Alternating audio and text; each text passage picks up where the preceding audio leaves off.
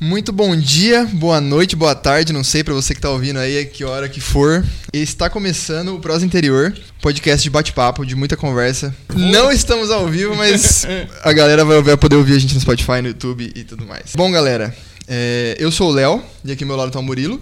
E aí, galera, tudo bem?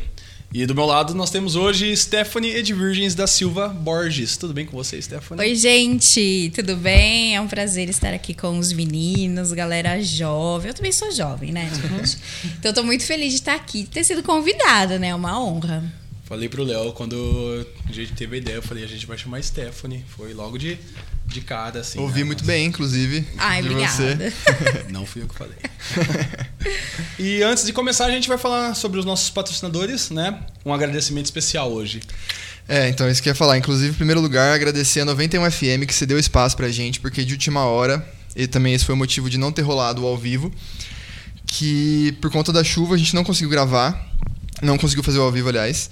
E a 91 FM, o Giba, um grande amigo, cedeu espaço aqui. Então fica aí o agradecimento pro Giba e para todo, todo mundo da 91 FM. E aí, para os nossos apoiadores também, que sem eles não, não seria possível fazer isso aqui. Então vamos lá.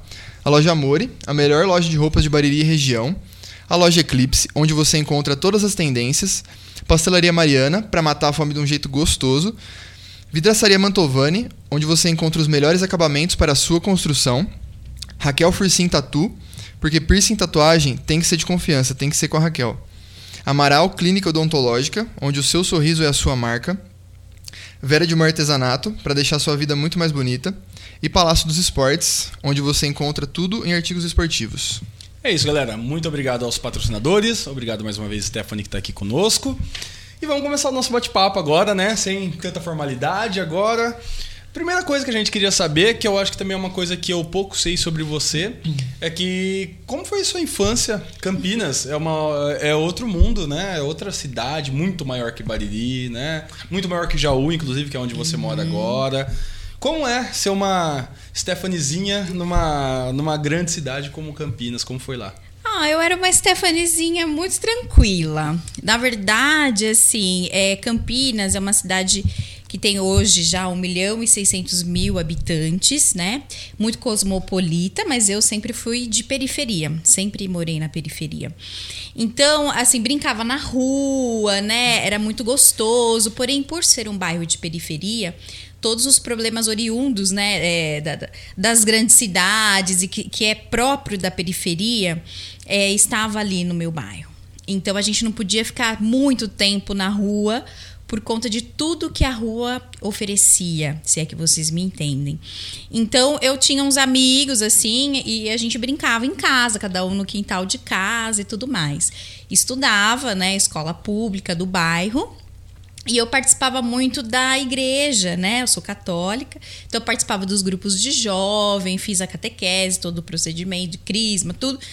E grupo de jovens. Então é assim, era escola, casa, grupo de jovens. Então, era essa a minha rotina. E foi muito bom, assim. Eu gosto muito de Campinas. Acho que é uma cidade que te oferece muita coisa. Né? É grande lá.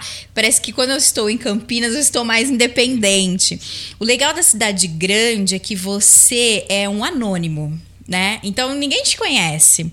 Você dá aula, né? Ou depois, né, quando eu fiquei maior, eu não sou tão grande assim, mas quando eu cresci, eu fui dar aula assim, em vários bairros e você não encontra seus alunos. É muito difícil, porque eu morava num bairro e os alunos eram de outro. Às vezes, muito raramente, a gente se encontrava no centro, mas era praticamente impossível.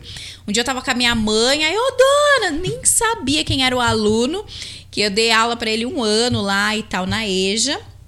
E eu encontrei com esse aluno, eu nem sabia quem era. Então, é muito boa, pelo menos para mim, essa sensação de anonimato, né? Você é só mais um e ali você segue sua vida. E assim eu fui crescendo lá em Campinas, uma cidade que eu amo de verdade. Gosto muito de Jaú.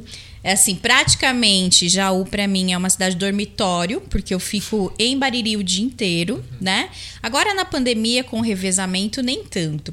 Mas, assim, Bariri é uma cidade também que eu aprendi a amar bastante. E aí tem toda a coisa de que aqui, qualquer esquina que você vai, tem alguém que te conhece. É, sempre eu vejo um sorrisinho, né? Por mais que eu não seja daqui, eu sempre vejo um sorrisinho. Ah, ah, você vai dando a mão Porque assim, é esse bem legal. anonimato não existe aqui, meu. Aqui. Engraçado que a gente tava falando disso agora, né? Agora, Antes de você é. chegar, Isso. tipo, por que, por que querer sair de Bariri, né? Porque muitas vezes não tem esse anonimato. Ou qualquer coisa que você for fazer, vai todo mundo ficar sabendo e tudo mais. E aí, pô. Eu no começo sofri muito e olha, todo professor novinho sofre, porque você vai tomar uma cerveja e tal, e aí tem a molecada de 14, 15 Olha, anos o que já tá professor bebendo. Não, no outro dia na sala. Ah. Você tá lá já pra.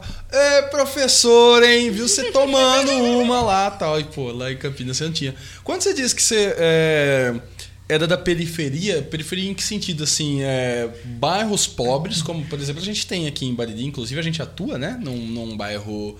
É, mais pobre aqui da nossa cidade ou periferia assim tem favela em Campinas como que é lá Então, as- são várias as periferias lá. Campinas é uma cidade muito grande. O bairro que eu cresci é um bairro que ele foi formado por conta de uma empresa. Então, a, a empresa Bosch, não sei se Ah, vocês sim. conhecem. Então, ele é, é muito próximo do bairro que eu cresci. Então, os trabalhadores foram ganhando casas, né, nesses consórcios e tal, de CDHU. E aí o bairro foi construído em cima é, da, da necessidade dos trabalhadores. Então, o bairro que eu cresci não era um bairro paupérrimo, mas era um bairro pobre, né? Porque as pessoas, assim, eram trabalhadoras, ninguém tinha muita grana. Então era tudo muito caluta, os novos metalúrgicos. Meu pai sempre foi metalúrgico. Então eu, eu sou assim, é, tenho até um direcionamento, né, ideológico por conta do meu pai, porque eu aprendi a ler, logo que eu aprendi a ler, eu recebia as revistinhas assim dos, do- dos movimentos que tinha na década, no começo da década de 90. Ai, meu Deus, minha idade, eu vou revelar. No começo da década de 90, e aí eu comecei a, a ler tudo aquilo e entender e gostar bastante. Então era um bairro praticamente dos metalúrgicos ali. Mas, né, vai crescendo o bairro e todos os problemas, né, de uma cidade grande vão ali se concentrando. Mas eu dei aulas em outros bairros também que ficam longe do centro. Então, lá em Campinas, a gente tem essa ideia também de periferia quando fica muito distante do centro. Tem um é, um bairro, né, um conjunto de bairros lá, que hoje já virou distrito, que é o distrito de Ouro Verde, que são os bairros diques. E o pessoal zoava a distância incalculável do centro, e é muito longe realmente o dique. E eu dei aula há muito tempo no DIC 4, a DIC 1, 2, 3, 4, 5, 6, né? Minha irmã falava DIC 50. e, a- e aí ficava bastante longe do centro, mas é um bairro que tem tudo, tudo, tudo, banco, lotérica. Você não precisa ir ao centro para fazer as coisas, tem tudo no bairro. E aí nós temos os bairros paupérrimos também, né, que são as invasões. Então Campinas, a favela, morro não tem, né? Então são as invasões é, que infelizmente não tem a estrutura, né, a infraestrutura de um bairro. E aí você vê as necessidades daquelas pessoas ali, por isso que é, aí é, se aproxima né, da vulnerabilidade, da pobreza extrema mesmo, das crianças é, terem necessidades como muitas que a gente encontra aqui em Bariri. Eu acho que um bairro mais assim mais próximo do paupérrimo mesmo para eu vivenciar foi, infelizmente, foi aqui. Porque lá os bairros era assim tudo muito longe do centro, mas era tudo ainda, né, as crianças iam à escola, os meus alunos não tinham problemas como eu encontro aqui, infelizmente, é, em alguns casos dentro da nossa escola, né, de vulnerabilidade. Então, é, lá é- tem essa visão né, de, de- das invasões. Tem uma invasão lá, que é um bairro enorme. Hoje, né, a gente nem fala mais invasão, a gente fala que é o bairro mesmo, que é o Monte Cristo, que é o, a invasão, a maior invasão da América Latina. Nossa. E é muito grande mesmo, fica muito próximo do shopping Campinas. E aí você vê aquele mundo assim de casas. Hoje tá bem modificado, mas quando começou, falei, nossa, o que, que vai virar isso daí? Hoje a prefeitura tem um olhar, né? Porque ali sai muito voto, né? Sai muito dinheiro também. Então hoje a gente tem um olhar diferenciado para essa comunidade. Mas lá em Campinas são as, as, as primeiras invasões, né? Que são os bairros mais paupérrimos. Legal, bacana. É porque eu fiz a pergunta porque eu praticamente não conheço nada de Campinas, né? Ponte Preta e Guarani. eu sou ponte, eu sou ponte, hein? É, ponte, ponte. Ah, Coringão? Ah, não, assim, lá... eu sou corintiana, mas ah, quando joga ponte. tem a parada local. É, ali, né? eu sou de Campinas, né? Então, ah, o, o, time da cidade. Se tivesse um time de Bariri, vocês não torceriam? Um sim, time, né? Sim. Um é, circuito sim, sim. todo aí. Inclusive no basquete, quando eu fui ver o jogo, foi Bauru e Corinthians e eu torci pro Bauru. Então, por conta da, da nossa, do nosso pertencimento. Talvez porque fosse apanhar, tava na torcida de Bauru, é, né? E justamente falando de periferia, os pontepretanos lá em Campinas, eles são dos bairros periféricos. E os bugrinos dos bairros elitizados. Então tem essa diferença de classes também. Lá em Campinas, Ponte Preta e Guarani. Uhum. É claro que tem muito pobre que torce o Guarani, muito rico que torce pra Ponte Preta, sim, né? Sim. Até o Clube da Ponte fica num bairro lá super chique. Nossa, um dia eu fui naquele bairro, eu nunca tinha ido lá. Falei, gente, será que eu vou ter que mostrar meu documento aqui? muito, muito chique mesmo. Mas os torcedores são pobres e, na maioria, pretos. Pretos Entendi. e pobres. Legal. É, Stephanie, eu acho legal o jeito que você fala da sua idade, porque assim, Hoje você tem 34 anos, certo? 34. Ai, revelou, gente. Ai, Como gente, assim? Não, mas Ai, é porque assim, eu vou explicar por que eu falei. E, e, você é diretora de uma escola. Sou diretora. A minha, a minha concepção de diretora de uma escola é uma senhorinha com cara de má, entendeu? Uma coisa que, que é muito impossível você imaginar. É uma senhora com cara de má. Mas assim, eu imagino muito uma diretora super velha, naquele canto escuro, assim, sabe? E aí você, a gente conhece, eu conhecendo você agora, vejo que, pô, não necessariamente é isso, sabe? Então eu achei, achei legal. Como que é para você é, ser diretora aos 34 anos? Você acha que é, o fato de você ter uma idade não tão avançada, na minha opinião, você é muito nova. E você acha que isso influencia de alguma forma negativamente, positivamente, é, em relação a como as pessoas te veem, como que, enfim, quais quais as relações? É uma quebra de paradigmas, né? Eu, é, eu também tenho essa imagem de diretora, né? Na minha época também era assim. Uhum. E aí é uma quebra é, de vários ângulos, porque nós temos uma, né, no meu caso, eu sou jovem, Obrigada pelo jovem, inclusive. Eu sou jovem, sou negra, sou Sim. mulher. Sim. Então a gente tem ali, claro, as diretoras normalmente são mulheres. E eu sou uma pessoa assim, o Murilo me conhece, eu, eu gosto de brincar bastante, é, eu dialogo. Então, para mim, essa questão do você intermediar conflitos, mediar conflitos, para mim, eu acho que é a minha grande vitória ali na escola José Bianco, que eu converso muito com a comunidade, com os pais, com o entorno. Então, eu acho que esse diálogo me ajudou bastante. E é sempre uma quebra. Eu acho que tudo a gente tem quebrado, né? Na nossa, na nossa sociedade, é, essas quebras, elas estão acontecendo, né? Uhum. Então, a, a Kamala Harris, por exemplo, é a primeira vice-presidente da história dos Estados Unidos. Então, a gente está vindo... É, eu, claro, eu estou aqui no meu canto, mas eu estou sendo já uma quebra de paradigma. Sim, assim como a gente tem a Mirella, que é uma outra quebra de paradigma. Então, são essas quebras que a gente tem que fazer e eu acho isso ótimo, acho isso maravilhoso. E é muito gostoso estar numa gestão com grande parte das pessoas mais velhas do que eu. É um desafio também. E é um desafio porque de você aprender, porque sempre eu estou aberta a aprender com os mais velhos.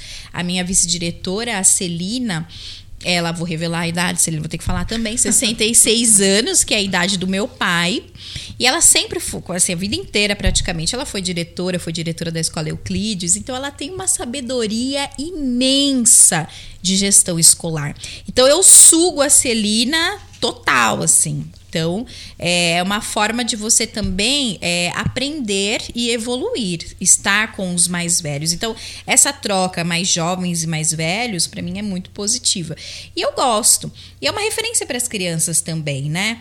Eu até, não sei se eu já comentei com o Murilo, mas nós temos umas alunas de manhã que elas sempre iam com o cabelo preso, o tempo todo com o cabelo preso, e um dia elas soltaram o cabelo, né? Meninas negras. E aí a professora de arte, Vanessa, falou: Nossa, soltou o cabelo. Ah, a dona Stephanie solta também. A gente resolveu soltar. Ah, então, essa questão da representatividade Sim. também, né? Você vê uma jovem negra é, ali naquela nossa região aqui de Bariri. Então, acho que é, é muito positivo. Eu vejo como uma forma positiva. É um exemplo, né? É, um, é uma coisa. É um referencial Sim, positivo, isso é muito Sim. legal.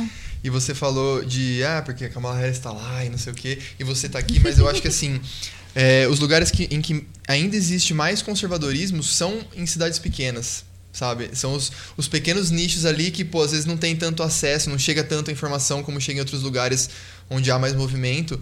Então eu acho que é, é super importante, acho que é incrível.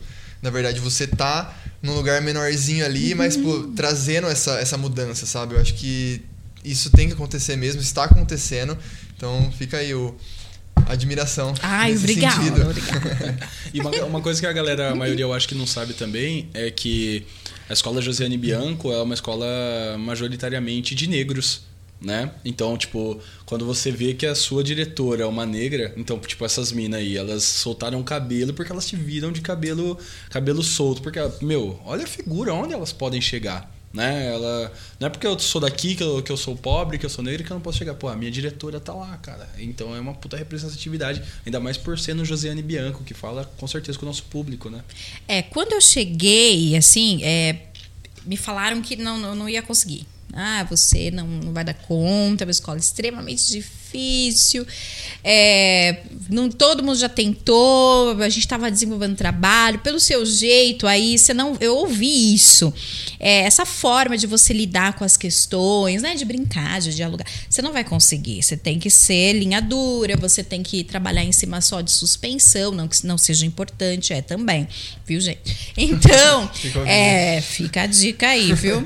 Vai voltar, viu? Vai voltar. Tô com saudade de fazer uma suspensão. Mentira. E aí, é, é, me falaram muito desse fracasso. Então, é algo que eu ouço bastante desde quando eu me vi negra, porque a gente se vê negro numa situação de racismo, né? A gente se reconhece negro. Porque quando a gente é criança, voltando à questão da idade, a gente, quando é criança, é criança, brinca, né? E aí, quando você sofre o racismo, você, opa, eu sou negro. Aí você se reconhece negro e você começa a perceber na pele todas as implicações do racismo. Você lembra quando foi a primeira vez que você sofreu um racismo? Lembro, lembro que foi numa aula de educação física, gente, eu não esqueço. E depois eu fui trabalhar com o professor, que daí eu trabalhei no estado, e o professor foi meu professor, era meu colega depois. Isso acontece muito, né, Murilo? E aí, é, a gente estava numa aula de educação física, já no. Eu percebi assim, antes, eu percebia que os meninos não gostavam muito de dançar comigo na festa junina, de que às vezes, assim, eles faziam brincadeiras, mas não tão diretas em relação ao meu cabelo. Mas o racismo direto que eu sofri, que daí eu falei, não, eu, eu sou negra e isso vai ficar pra minha vida toda. Eu estava numa aula de educação física, a gente estava brincando, acho que era de queimada. E aí, acho que errou uma bola, né? Que eu taquei, enfim. Daí o menino me xingou de todos, todos os nomes possíveis e imagináveis, né? Que são dos estereótipos negro. E aí eu fiquei passada e comecei a chorar sem parar. Eu chorava, chorava, aí esse professor veio me acalmar. E aí eu tentei xingar o menino, mas eu não, eu não sou muito de xingar. Em casa, minha mãe e meu pai, eles têm um cuidado muito grande com a gente. Sempre tiveram, né? Então, palavrão, esse tipo de coisa nunca. Então eu não sabia xingar também. Então tinha esse problema, eu não sabia me defender. E ali eu chorei, chorei bastante, não conseguia reagir. E ali eu percebi, falei, olha, aqui e esse menino até hoje, sei o nome, não vou citar, né? Edsko, né? Mais Rodolfo. Enfim, né? Você, né? Eu encontrar você agora. E aí ficou aquilo na minha cabeça e eu não vou esquecer.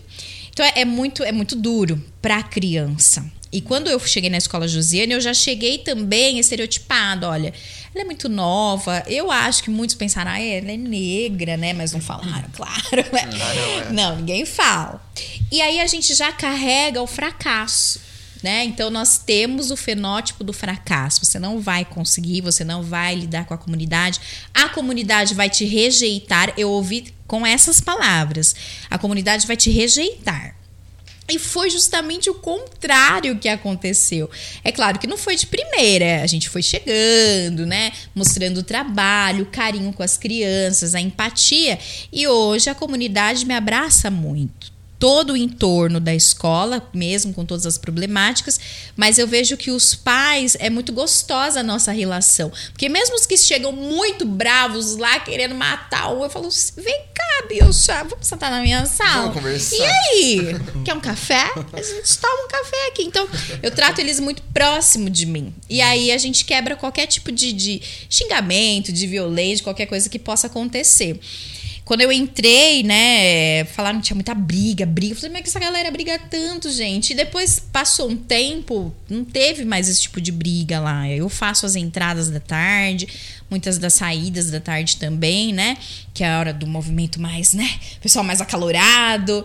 E acabou. Então, para você ver como a gente pré-julga, a gente tem pré-conceitos das outras pessoas. Então, estamos na caminhada ainda na escola Josiane, que eu amo. E eu sou testemunha disso, porque faz três anos que eu estou lá. Faz. É, é, mais junto ou com menos você, isso, né? é. Eu entrei junto com você. E quando eu fui pra lá, era o famoso estereótipo de você vai dar aula pros jovens bandidos, Uhum. JB, Josiane Bianco, né? E eu acompanhei a mudança, né? Eu sou testemunha fiel que realmente aconteceu, assim, a gente mudou muito, tinha, tinha salas que a gente não conseguia trabalhar e aos poucos você você foi mudando o Paulo, a, a Celina e todo mundo junto, né? no trabalho, claro, mas a gestão foi foi primordial e hoje a gente tá num padrão muito diferente de alunos, tanto que eu costumo dizer que de manhã, por exemplo, né, quando a gente é, chega na escola, as quando eu fui chegar, a galera colocava uma pressão na minha cabeça, assim, do tipo, você vai chegar na escola, você vai tomar um tiro, né? É, é isso. E, putz, não, não tem nada a ver, meu. É uma escola maravilhosa e a gente deixou ela em outro patamar, né? Tanto que depois eu quero falar sobre certas festas que a gente faz lá, que a Stephanie encabeça, que, assim, não tem nada parecido na região, né? Mas o que eu queria falar sobre sua relação com a galera, conta pro Léo a história um dia que sumiram com uma bicicleta da escola. Menino, festa dos 10 anos. E aí fui, tá? A gente fez a festa linda, maravilhosa. E é, foi muito bom o Murilo falar, porque a gente não faz nada sozinho. Eu não faço, eu não trabalho sozinho. Você fala, ah, eu fiz. Não foi, Stephanie. Foi toda uma equipe de gestão e professores. Sem e funcionários, que são muito importantes também. Sem eles a gente não conseguiria nada. E eu sempre falo no grupo, né? Eu seguro a minha mão na sua para que juntos a gente possa fazer tudo aquilo que eu não posso fazer sozinha. É como se fosse um mantra mesmo, né? Segura a sua mão na minha para que juntas a gente possa fazer o que eu não consigo fazer sozinho. Então, sempre eu coloco isso antes das nossas, das nossas é, festas, enfim, exposições e depois, porque sempre dá tudo certo. E aí, na festa dos 10 anos da escola, a gente abriu os portões, né? E sumiram três bicicletas. E os pais vieram, bicicleta, bicicleta. Aí, cheguei pro mano, né, mano? Falei, e aí, mano? Corintiano, você também? E aí, é nóis, é nóis, é nóis. Sumiu o bagulho, mano. Não sumiu, já sumiu, e aí? E aí? E aí? E aí? aí, né? É, e aí nós vamos ter que aparecer isso daí aí, né? Aí apareceram as três bicicletas, né? Apareceram. Apareceram, mas em pneu de uma na outra. É, né? Eu não sei, mas a bicicleta estava lá. Eu Falei, é sua, mano. Conseguiu o bagulho, é sua. é. Então pega logo isso daí, mano. E trava o bagulho quando você vier pra escola. E aí resolveu. Mas a gente tem esse diálogo com o entorno. E é muito bom, porque eles me ajudam também ali a olhar. A recuperar, né? Achados perdidos. é, Essa Alguém coisa foi correndo toda. falar, tipo assim, meu, moiou, entrega de volta lá que morreu. Entrega. Aí a galera montando assim de volta, tipo, mano, vai, Mas vai, teve vai. uma situação que, assim, foi muito tensa, que tinha um garoto que ele tava, assim, de verdade, infernizando a nossa entrada.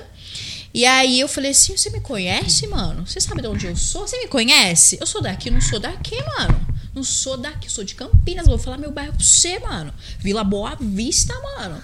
E aí, você vai ficar perturbando aqui? Chama lá, chama quem tem que chamar. Se ele é vida louca, parte 1, sou parte 7, mano. Acabou também. Ai, até derrubei, gente.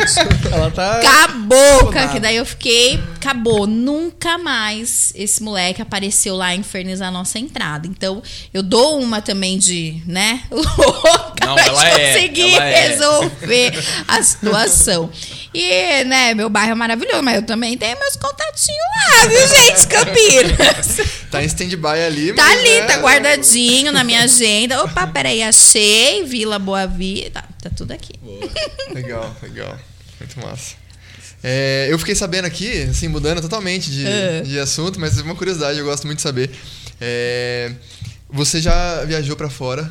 Sim. Foi pra França? Conta mais sobre Então, essa- é que meu, a minha primeira formação é em letras, né? É letras francês. Je suis professeur de français. Então, je parle la langue française.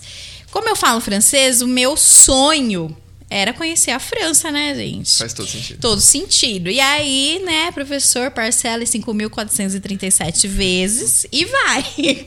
E eu fui, fiz Inglaterra e França. Ai, gente, olha, quando eu eu olhei para a torre assim, eu chorava copiosamente, porque foi uma emoção muito grande de estar, de chegar lá, de estar lá, né? Pensando na minha trajetória, em tudo que eu vivenciei, estar de frente com a torre. Né, o Cristo é muito bonito, eu vi o Cristo, mas eu nem me lembro, eu era muito pequenininha. Outros lugares também devem ser maravilhosos, mas a Torre Eiffel, ela é assim, ela é esplêndida. Eu acho que até pouco eu falar esplêndida pra ela. Linda, linda, linda. E eu chorava, porque eu fiquei muito emocionada. Gostei mais de Londres, porque também tem essa coisa cosmopolita, daquele monte de gente diferente. Tem indiano, tem negro, tem branco, tem alto, tem macho, tem, tem tudo, né? Em Londres. E Paris já é mais, assim, você vê que é, é uma ville mesmo, né? Ela é bem pequenininha. Você consegue é, ver ali que ainda tem muito do, do tradicional né? Nós ficamos num bairro, né? Ney-sur-Seine, que era um bairro bem assim que tem os cafés, muito gostoso. Então você vive a França do livro mesmo. Eu vivenciei a, a, Fran, a Paris, né? Do, dos livros. E foi muito bom, porque eu fui é, no Louvre, que era um sonho, e brasileiro é uma patifaria que você já encontra na fila, né? Queria passar a mão na Não, Mona mas não, juro pra você, não era na Mona Lisa, mas estátua teve um segurança que falou pra uma senhora que tava perto da gente, que era brasileiro, porque brasileiro meio também se junta. E aí ela colocou o cachecol dela numa estátua, queria tirar foto. Aí o moço, ei, mano, ei, você tá tirando, mano. Não dá, né? Aí, mas a nossa Mona Lisa, ela fica muito longe, você... Sim. E aí você segue o fluxo. Onde que tá o fluxo, gente? É pra Mona Lisa. Ninguém sabe onde fica a Mona Lisa, mas todo mundo segue o fluxo. Se o aí fluxo, se, seguiu o fluxo e achou a Mona Lisa. Você aí viu ela, ela? Vi. pertinho? Qual, qual de que é a sensação de ver a Mona Lisa? Ah, Porque- é de quase chorar também. É. Porque você vê. Ah, é, é algo tão. Quem gosta de história, né, Isso, Murilo? é, pra arte é o Pra quadro da arte, Renascença. Você vê aí outros ca- quadros renascentistas também, que lá tem uma galeria muito grande só dessa parte do Renascimento. E a Mona Lisa é. Você fala assim, meu Deus, eu estou perto. Da, da Mona Lisa, né? É muito bonito. Notre Dame, é, é, a igreja de Notre Dame, eu fiquei muito emocionada também, que eu lembrei das histórias do Corcunda. E as senhoras, é, tem uma igreja que se chama Sacré-Cœur. E aí você vê Paris inteiro. Você sobe uma escadeira enorme. E aí tem a Sacré-Cœur lá em cima e você vê Paris. E na, na, na escadaria, é, mendigos, assim, pe- pedintes, que tem muito pedinte. Na época que eu fui, foi em 2014, tinha muito pedinte. E aí você lembra, Les Miserables? Você vai fazendo as conexões que aquilo existe mesmo. Então foi muito bonito lá em Londres, né? O castelo de É muito legal também. Você vê aquela coisa linda, majestosa. A Europa eu acho linda, linda, linda, linda. Eu fiquei apaixonada.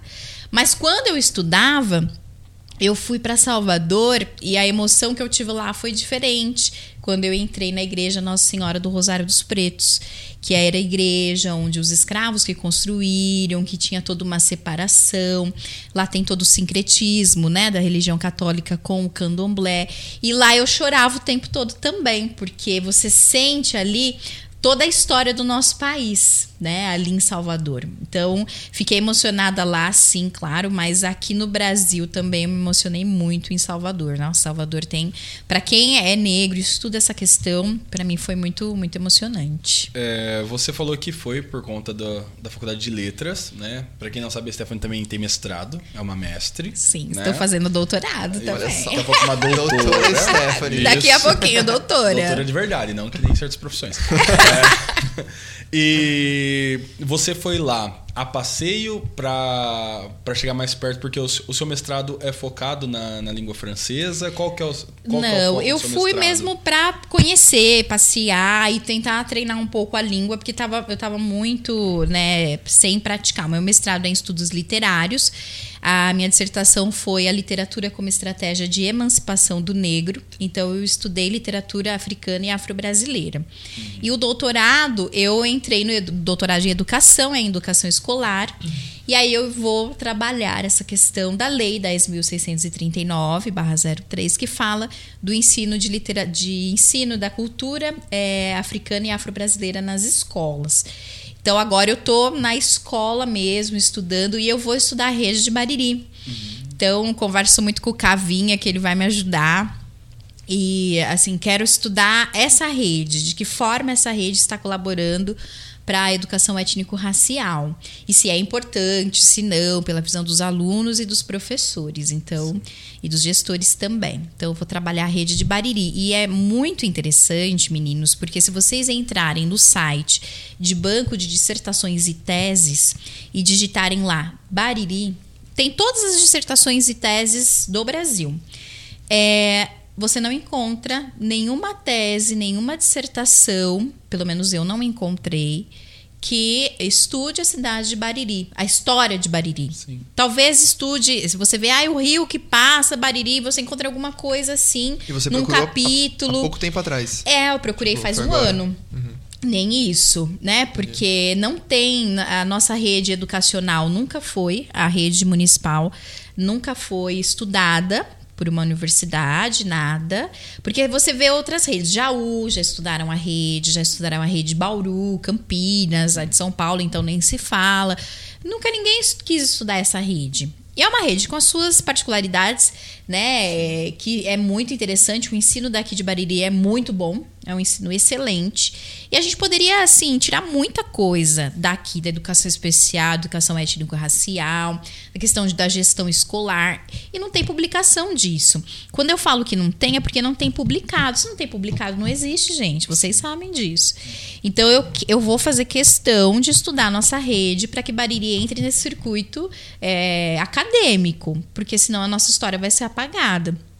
É, já escrevi alguma coisa já da história, sobretudo o Teixeira vai estar na minha tese de doutorado, que foi quem eu, a gente homenageou. Sim, inclusive a galera que não tá ligada, a gente tem um trabalho encabeçado pela Stephanie, né? Justamente por essa lei que ela acabou de citar. Qual é a mesma? 10.639 de 2003. Isso. Essa lei é uma lei que fala sobre o ensino étnico-racial dentro das escolas.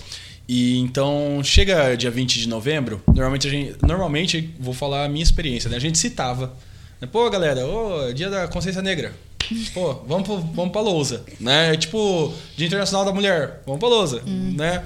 Lá na escola não. A gente começou a fazer um evento, um baita evento, de passagem, não tem nada igual na região. Aqui não tem sobre histórias né, pontuais. Acho que foi mais abrangente no primeiro, depois no segundo a gente fez uma história bem pontual, né, que a gente deu nomes às nossas uhum. salas. E nesse último ano agora a gente fez sobre o, sobre o Teixeira, né? Fala um pouco sobre a sua experiência com, essas, com esses eventos que você fez, que já foram três, né? É, e até ia perguntar só para adicionar aí. É, na prática, o que eu estou querendo saber mesmo é como que seria essa, esse ensino étnico-racial, assim, Tipo, de uma forma o que, a, resumida, a, mas, A lei clara. rege que as disciplinas de história, língua portuguesa e arte trabalhem não somente como tema transversal, que ah, eu vou citar aqui porque eu achei um texto bonito, vou trazer. Na linha do não, tempo não. Ali, né? tipo... Trabalhe mesmo. À medida que eu falo da questão europeia, eu também tenho que falar da questão indígena e questão negra, que foram quem formou, né, as populações que formaram o Brasil. Uhum. Então está nesse circuito, porque a gente fala muito assim, que o nosso currículo ele está eurocentrado. Então, a Europa, e a gente trabalha tudo que está em volta da Europa. Então, vamos dar ênfase à África, vamos dar ênfase a, a, a, toda a exploração que foi feita aqui no Brasil, na questão indígena. Então, a Lei 10 mil e a 11 mil, que fala mais da questão indígena, ela, ela traz essa questão de tirar também a Europa de, do foco, colocar outros povos, né? não um em detrimento ao outro, mas também trazer. E as outras disciplinas também, mas principalmente história, língua portuguesa e arte. E normalmente os professores, ah, eu não sei trabalhar. Ai, eu não consigo trabalhar, então não posso trabalhar. Esse aqui foi um deles? Não. O Murilo foi um deles que fez isso? Eu estou me pós-graduando em História da África, É. viu, seu? Então, os professores precisam trabalhar isso à medida que trabalha a Europa também. E aí, lá na Josiane, eu sempre fui uma professora, quando trabalhava em Campinas, de fazer eventos. Não, gente, vamos fazer eventos. Chega a criança, a gente põe a pulseirinha na criança e vai, faz evento, né? Pronto. Então é mais evento que tudo. E aí eu falei, não, aqui pelo menos o 20 de novembro, seguindo a lei, porque não é da minha cabeça, eu estudo bastante, também trago coisas que eles estão estudando, né, para nossa realidade. E aí a gente falou, não, vamos parar dia 20 de novembro e fazer algo grande. Então o primeiro ano foi mais tímido, a gente trouxe umas palestras para as crianças e tal, até para eu sentir, né, o ambiente, o primeiro ano que eu entrei. O segundo ano a gente fez algo bem grandioso, né? Eu já meti um baobá lá, uh, vamos pôr um baobá aqui e vamos fazer uma sala do, do navio negreiro. Recebemos quase todas as escolas, né? Foi muito legal, não tinha pandemia, foi lindo. E esse ano, né, por conta das nossas limitações, a gente resolveu homenagear o José Teixeira, que foi um homem negro pobre que du- durante a pandemia da gripe espanhola ajudou muito os baririenses, porque as pessoas abandonavam os corpos. Ele foi voluntário no hospital de campanha, é, ajudava as pessoas ali adoentadas e os mortos ele mesmo levava para serem enterrados. E foi totalmente esquecido durante a sua trajetória, sofreu bastante, entrou, né? Infelizmente era alcoólatra. E quando não tinha nenhum preso, né, para prender na inaugura era a inauguração da cadeia municipal. E, pai, Teixeira, a gente vai pegar você, né? E prenderam o Teixeira porque, né, ele tinha ali a cor do fracasso, foi aquilo que eu falei no começo. E colocaram ele por um dia ali para mostrar que Bariri tinha um preso, assim como, né, no Bem Amado que não tinha o cemitério, né, não tinha morto para enterrar, não tinha um preso para prender. Aí prenderam o Teixeira, o soltaram e ele nunca teve nenhum tipo de honraria, um nome, né? Não sei, falaram que ele tem um nome de rua, mas não sabe se é ele mesmo. É, enfim, ele não teve nada. Eu, eu penso, e o Cavinha fala muito disso, que ele precisaria ter pelo menos o nome de um posto de saúde. Gente, como esse homem colaborou para a saúde é, da- da- das pessoas na época da pandemia. E não tem nada. Eu gostaria muito de colocar o nome no auditório da escola, é, no nome do Teixeira. A gente tem que passar por um conselho, conselho de escola, os professores, todos uma votação para ver se eles topam é, colocar o nome no, no auditório que não tem nome de ninguém. Mas eu acho que a prefeitura poderia fazer algo muito maior por esse homem, né? Se quer resgatar a história, é, é o que eu falei, né? Lá na, na nossa exposição, a gente trouxe a questão do San, Sankofa, que é uma filosofia de Gana do povo Akan que fala não é errado voltar atrás pelo que esqueceste, né? Então é uma imagem de um pássaro olhando para trás, olhar para trás para construir o futuro. Então se a gente não perde a nossa história, se Bariri perder a sua história, não vai conseguir construir um futuro. tá? Então eu penso que esses resgates eles são necessários, não só do Mário Fava, né, que a gente ouve muito falar do Mário maravilhoso, lindo, divino, mas a gente tem o José Teixeira também. E outros tantos, né, que a gente não pode deixar morrer. E detalhe que é, em- nesse mês de pandemia a gente foi recebendo aos poucos as pessoas lá, né? Passar pelo circuito, contava-se a história, a Renata contava a história no início, passava, um dos nossos alunos interpretou ele lá preso, Sim, né? o Rafael. E no final a gente fez uma feijoada pra galera e tudo mais. O Murilo cozinhou. Eu ajudei. A Lígia Jussara. E a hora que o filho dele veio com o Cavinha, ele tá, eu percebi que ele tinha se emocionado muito lá Ele se dentro. emocionou. O filho do, do José Teixeira, 87 anos, se eu não me Idoso. engano, o seu Aristides. E ele ficou muito feliz com a homenagem, que nunca tinha sido feito nada. Com certeza ele não esperava Não, por isso, não, né? não, Porque, não esperava. Como que você era- ia imaginar? Imagina o hall da escola lá. Bom, você foi aquele dia lá, Sim. né? Você viu ali a entrada. O Léo foi comigo lá um dia jogar basquete, Uhum. ele viu lá pela coisa. Imagina todo aquele hall ali feito pro pai dele, tecnicamente, né? Então, tipo, você passava, dava volta assim, contando a história do que o pai dele ajudou na cidade. Porque pra galera que não sabe. Na gripe espanhola morreu aí um terço da população mundial, né? E a galera não sabia o que, que era mais ou menos e tratava meio que como leprosos sabe? Jogava e esquece, tanto que tem fotos aí no Google, onde se pesquisar, da galera empurrando o corpo pra vala E o Teixeira era o único que humanizou né, essa, essa prestação de serviço a- a- aos mortos aqui. E aí o cara acaba preso, sabe? E também acho que tem uma história que o Cavinha contou sobre a casa dele, né? É, ele perdeu a casa, porque, né, ele não conseguia emprego. Ele foi, ele era cristão. E aí trocou o padre, trocou tudo, né? O padre não queria mais ele lá. A gente não sabe por quê. Falaram que ele não sabia ler, o pároco queria outra pessoa. E aí trocou, ele não conseguia emprego. Daí ele perdeu a casa, teve que morar de favor, aí com muito custo, um farmacêutico da época aqui deu uma casa para ele. Então ele foi assim, uma sucessão de, de, de problemas que ele enfrentou, sem apoio, né? Sem nada, prefeitura, um cara que prestou tanto serviço, como o Murilo falou, ele tinha que receber algo. E nada, eu acho que é o mínimo que a gente faz, é dar um nome a algum lugar assim notável para ele, para ele ficar na nossa história, é um herói. É o herói esquecido. Que agora foi lembrado. e Agora muito- foi muito lembrado. bem lembrado, porque as meninas também de artes lá fizeram um baita trabalho. É, foi, foi divo. Foi legal pra caramba. Legal. Bom, você falou aí né, no meio da conversa sobre pandemia e como não falar sobre isso, né? Ainda está acontecendo. E acho que uma das, um dos âmbitos que mais foi impactado foi a educação, né? Por conta dessa pandemia. E aí eu queria ver, saber de você como que foi, como que está sendo esse processo de, de, de se readaptar, de, de entender como, como que vai ser, como que foi esse, esse primeiro choque aí, é, enfim, expectativas para o ano que vem, enfim. Ah, é muito triste, né? Falar da educação e a pandemia, pra mim, assim, é muito triste. Por mais que a gente tenha improvisado, todo mundo se virou, aprendeu, mexer nas várias ferramentas que existem. Gente, não é a mesma coisa. E aí pensem numa comunidade carente, em que pouquíssimos têm acesso à internet. E essas plataformas, você não pode ter a internet 4G, 3G. É não roda né? A gente usou bastante o Google Meet e tudo mais, os professores gravaram vídeo, foi lindo.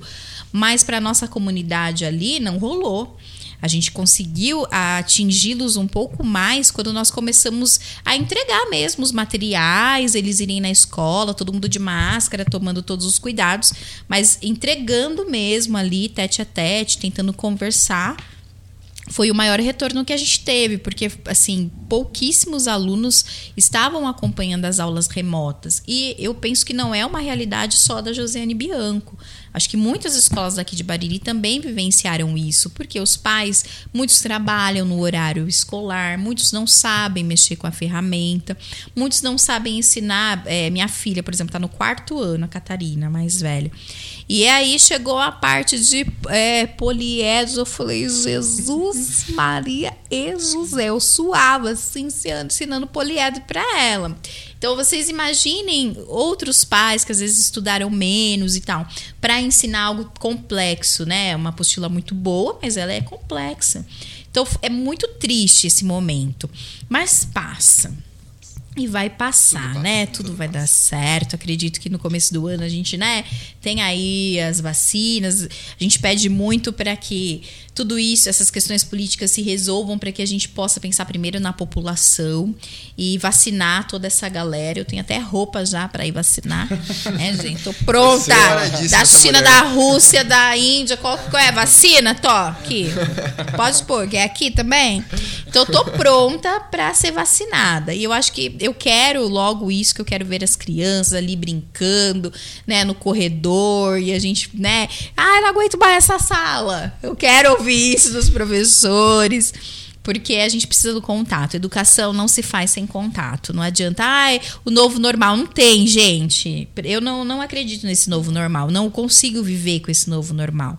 Eu acho que o normal é o que a gente vivenciava antes mesmo.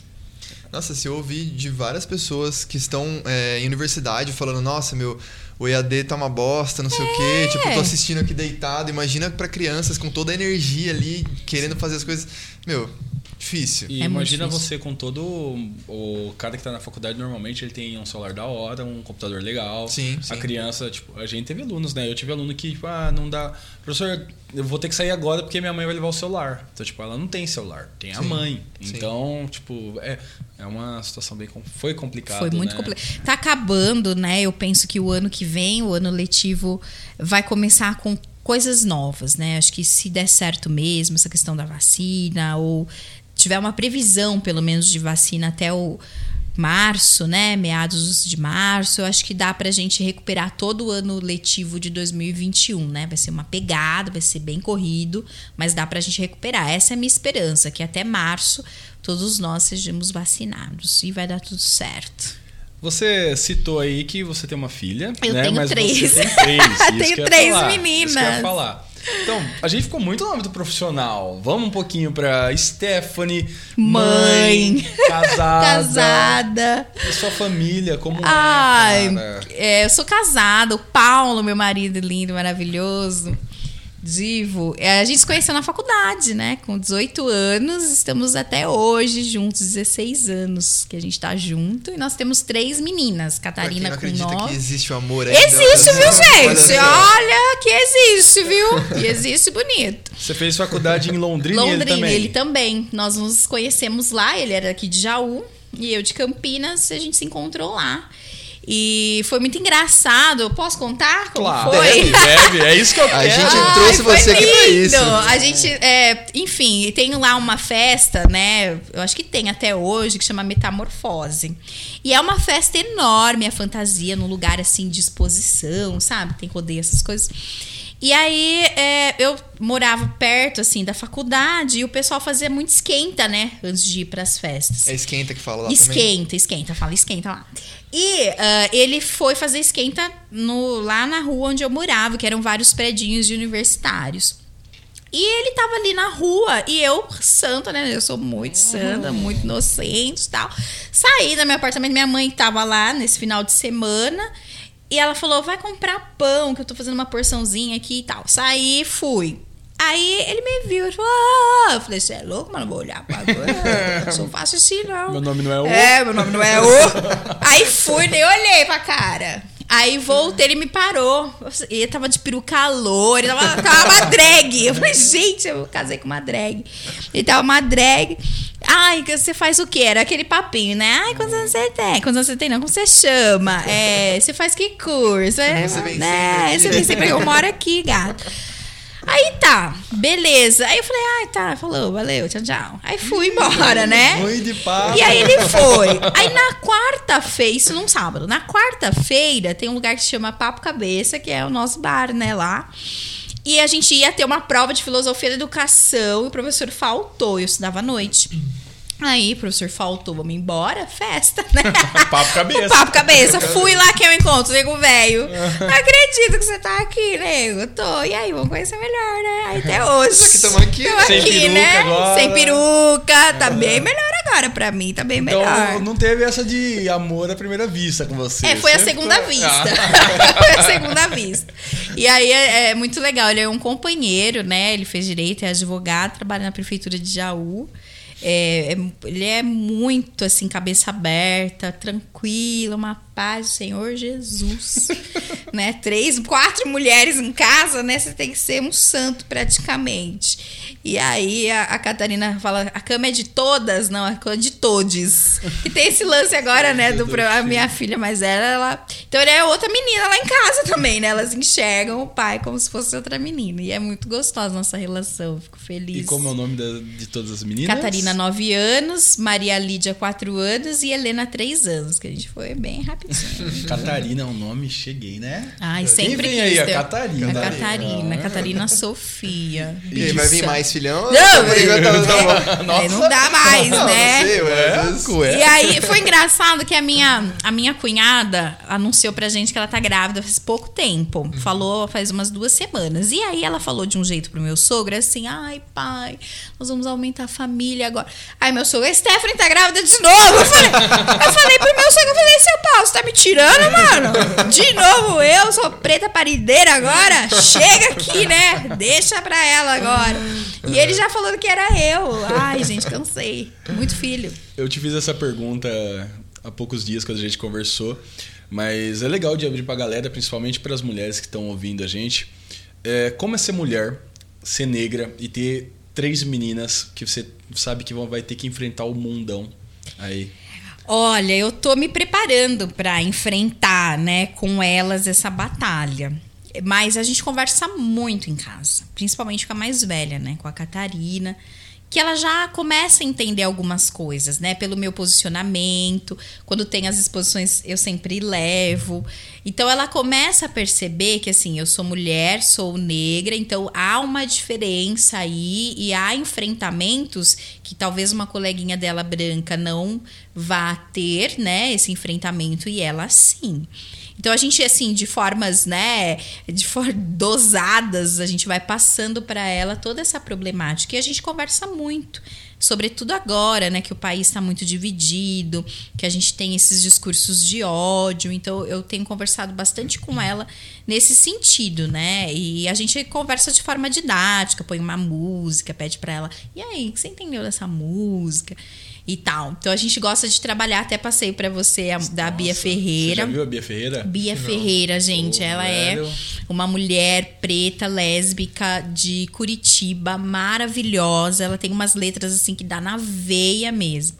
E a gente põe muito a Bia lá em casa, a gente põe alguns, algumas músicas mais assim de, de refletir mesmo. E ela já vai pegando. E as outras eu acho que vai no caminho junto, né? Então a gente percebe assim que nós estamos tentando criar meninas empoderadas, né, para que elas possam perceber que elas são bonitas, que elas podem e que nós estamos juntas para enfrentar tudo que vier. Isso que você falou de ser bonita, você também indicou a série, eu fui assistir, eu assisti. Ah, Madame C.J. Walker, Walker. Que é como é, a negra não se sentia bonita porque ela não é branca e ela tipo ela meio que quer para assim, mas a negra é bonita por ser negra. Eu vou criar produtos de beleza para negros.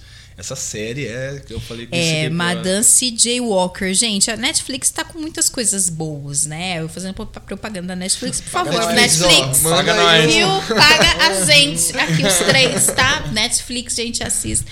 Então tem, assim, séries maravilhosas é, filmes também, por um fio, é um, um, filme maravilhoso que fala da questão do cabelo, né? De você é, querer ter esse cabelo, né? Como é difícil. Cara, gente branca.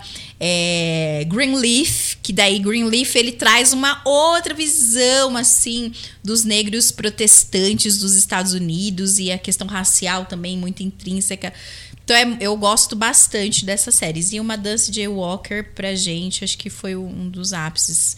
De, de, série mesmo. Você passou por essa fase de querer alisar seu sim, cabelo? Sim, sim. Na verdade, minha mãe passou química no meu cabelo, tinha quatro anos. E aí é muito difícil, porque você fica dependente daquilo, né? É, e a ideia é você tentar se embranquecer. Tem um quadro, né, do Modesto Broco que fala a redenção de Cã. Depois vocês olhem, meninos. É um, um quadro que fala justamente do processo de embranquecimento que é imposto para a população negra. Então, para você ser, você ser aceito, você tem que ser branco. Então, se você não casa com um branco, se você casa com um negro, então você tem que se embranquecer de alguma forma, pelo cabelo, pelo discurso, de alguma forma. Então esse processo de embranquecimento ele sempre esteve, né, muito camuflado no nosso país, né? O Hamilton Mourão diz que não há racismo no Brasil, racismo há nos Estados Unidos. Mas aí quando você olha toda a cúpula ali do governo, você não encontra negros, né? mulheres poucas. Então você percebe que o racismo ele é estrutural, institucional, né? Então é muito fácil falar que não tem quando você não está no lugar do discurso. Então é, é muito complicado. Essa questão do racismo é um embate que a gente vai levar para a vida inteira. A luta não está no fim, né? Ela está ainda em processo e a gente está aí para lutar mesmo. Uma coisa que eu queria perguntar de você, a sua visão. É... Não lembro com quem que eu conversei, foi com um amigo. E aí rolou o papo de que, pô, parece que, que estão acontecendo mais atos racistas e não sei o quê. E aí eu, eu, eu ouvi isso, pensei nisso, mas ao mesmo tempo eu pensei, pô, mas talvez seja porque existe mais a consciência agora, existe mais o acesso, então talvez pareça que está rolando mais porque a gente está vendo mais né, por conta desse acesso, é, mas ao mesmo tempo, por conta desse acesso, a, consciência está, está aumentando. É, que, como que você vê isso? Você acha mesmo Eu acho que, que são tá duas um... questões importantes. Primeiro, o racismo está sendo filmado. Uhum. Né? Antes não existia isso. Então todo mundo tem um celular com câmera e você pode muito bem filmar. O que aconteceu com o George Floyd lá nos Estados Unidos é porque alguém filmou. que aconteceu com o rapaz no, no Rio Grande do Sul, alguém filmou. Então, tudo isso é porque está sendo filmado. Uhum. E também essa questão que você falou, que realmente as pessoas elas estão percebendo que não é brincadeira. Ô macaco, ô preto, ô você é uma preta. Não, a gente não vai mais admitir isso. Acabou essa palhaçada. Você, eu tô te respeitando, então você tem que me respeitar. Né? Então, as pessoas começaram a se conscientizar nesse sentido, de que a gente não deve mais aceitar esse tipo, chorar, baixar a cabeça, né?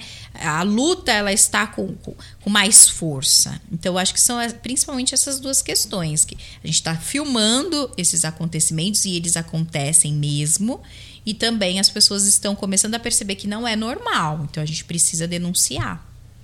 Inclusive...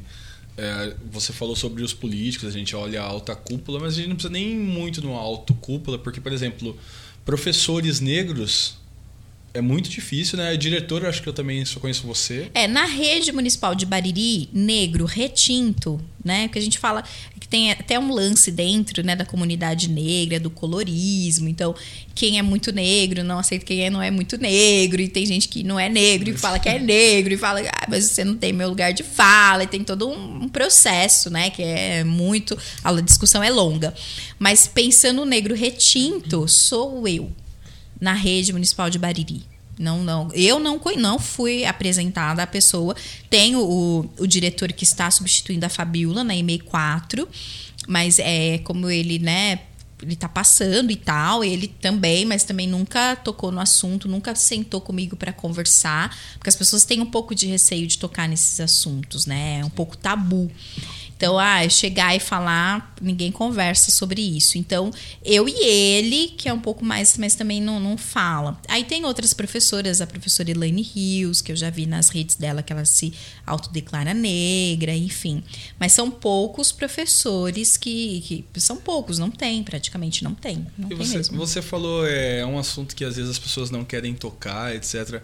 Você acha que, tipo é tabu às vezes as pessoas falar com você sobre, sobre sua cor, sobre racismo? Você acha que tipo a pessoa acha que de alguma forma vai ferir você, sei lá, tipo, pô, é você, ah, mas você é a única diretora negra, sabe? Tipo, esse cara nunca veio conversar com você Não. sobre. Será que ainda existe essa coisa, tipo, ela é como é, todas as vidas importam.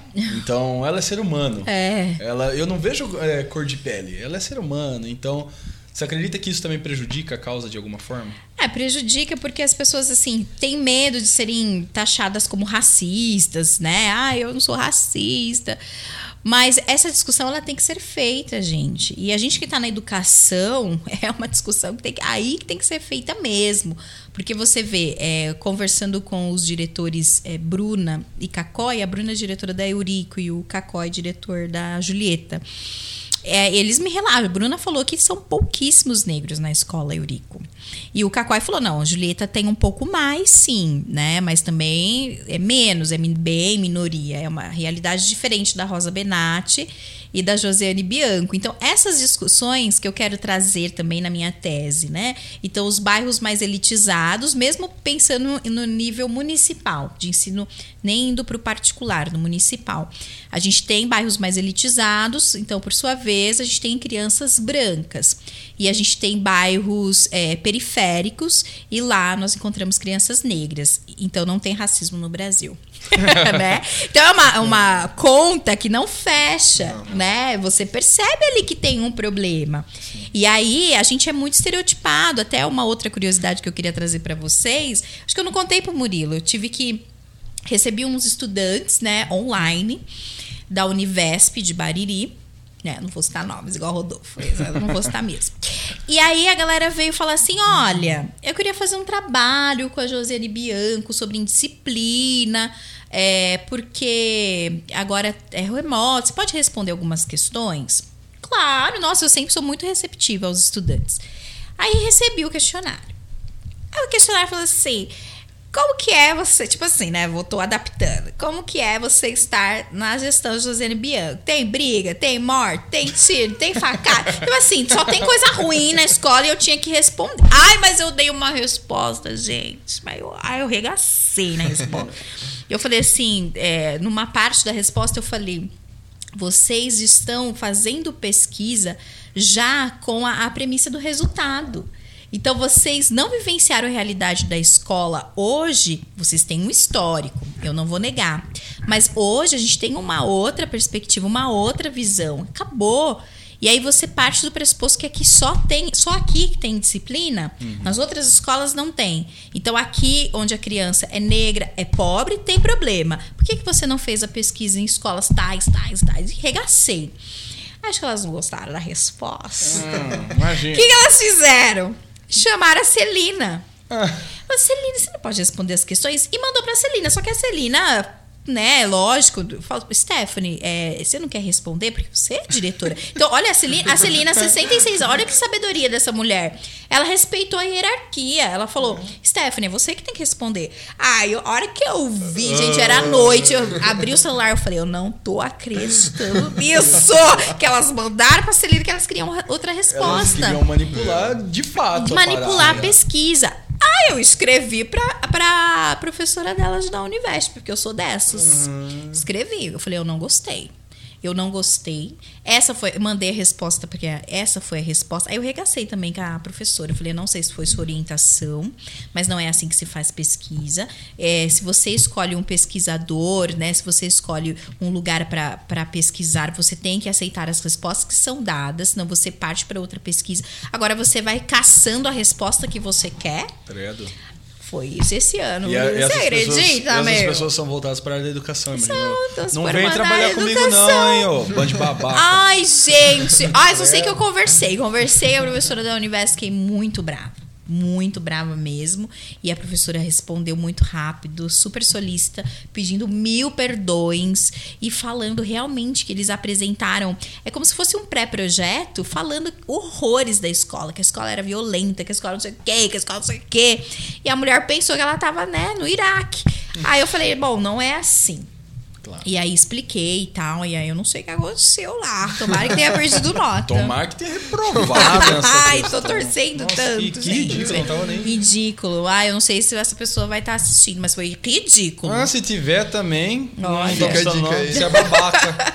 Não, não é, não gente? Repita, não, não sabe fazer é. pesquisa. É. Tem que sentar, tem que estudar para aprender a fazer pesquisa. E, ah, é que eu tava vendo, pesquisando sobre educação e tal, né? Pra estar um pouco mais por dentro. Porque eu falei, os dois aqui vão estar tá super ali, eu ficar tipo assim, né? Então precisava saber um pouco mais. E aí eu, eu pensei assim, não sei se essa ideia é uma ideia totalmente besta de alguém que está de fora, assim, mas se, na sua opinião, você acha que funcionaria uma, uma estrutura de ensino unificada no sentido de, tipo assim, todas as escolas em âmbito estadual, municipal, elas recebessem a, o mesmo material e aí esse material fosse atualizado né, pelo, pelo governo anualmente. E. Não sei. E isso me, me, me pareceu, a princípio, só de ter pensado assim, uma boa ideia. E é uma boa ideia, sabe por quê? que isso já existe? Uhum. Existe, claro, né? Tem as suas adaptações. Uhum. O governo do estado de São Paulo fornece material para o PEB 1, que é o Fundamental 1, que se chama EMAI. É um material maravilhoso, né? Foi nele que eu suei para ensinar os poliedros. Mas as, as redes municipal e estadual, elas recebem esse material do governo do estado. E é um material muito bom, mas ele fica no português e na matemática, na língua Entendi. portuguesa e na matemática. E é muito interessante porque você vê que, por exemplo, na matemática, são construções assim bem diferentes daquela matemática tradicional. Então é um começo. Essa sua ideia não é um devaneio. Uhum. Isso já começou. É claro que precisa de toda uma equipe, né? da, da, também da, dos projetos da Secretaria da Educação do Estado, do que eles querem trabalhar. Eu acho que isso está começando pelo EMAI. E os professores usam, viu? Lá em Jaú é muito usado o material EMAI. E aqui em Bariri nós recebemos também. As escolas de, de PEB 1, até na pandemia, puderam utilizar o material EMAI, que é um material assim que as crianças vão ter o livrinho em casa e o livrinho e você respondendo ali nele. Ele é muito interessante. Ele traz na língua portuguesa também textos bem atualizados, didáticos. Eu, particularmente, como eu acompanho da minha menina de 9, eu gosto bastante do, do material EMAI. Gosto mesmo. Uhum. Então tá começando legal, essa ideia legal. aí. É que eu acho que quando eu pensei, eu pensei numa forma expandida de âmbito nacional E, e para todas as, as matérias, né? Todas as, todas as É, áreas. eu vejo só como um problema assim, que né, a educação não é vista como prioridade, infelizmente. E aí é uma batata quente onde o- a federação quer passar para o estado, o estado quer passar para o município. Tanto que a gente aqui em Bariri teve problema de, de escola que muni- municipalizou e não deveria. O estado quer abrir mão porque assim não quer ter gasto com educação. Entendeu? E aí, tipo, aí municipaliza, tem o material do município, aí tem as dos estaduais, tem o material do estado, aí tem é, institutos federais, né? Tem o material dos institutos federais.